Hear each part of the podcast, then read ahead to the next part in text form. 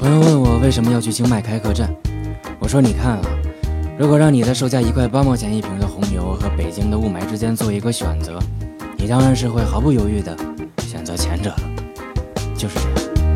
It can be hard sometimes to lend a helping hand without at the same time take command.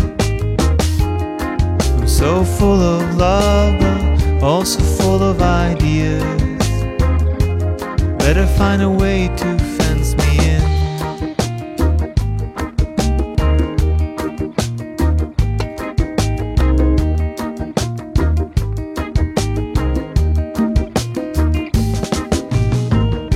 There's poetry in every moment of the day. Tell it to my face if you ever hear me say, My well is empty, I am done.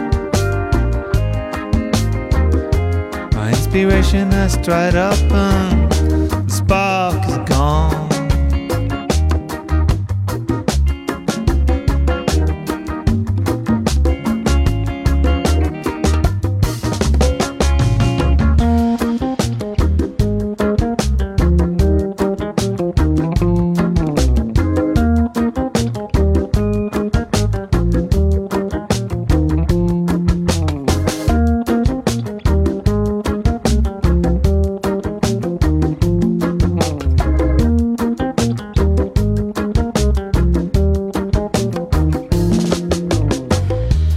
Why do we always have to choose which one to love?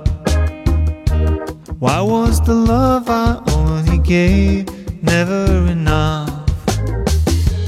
Jealousy is killing all the fun. Bubbling over for wanting to love someone.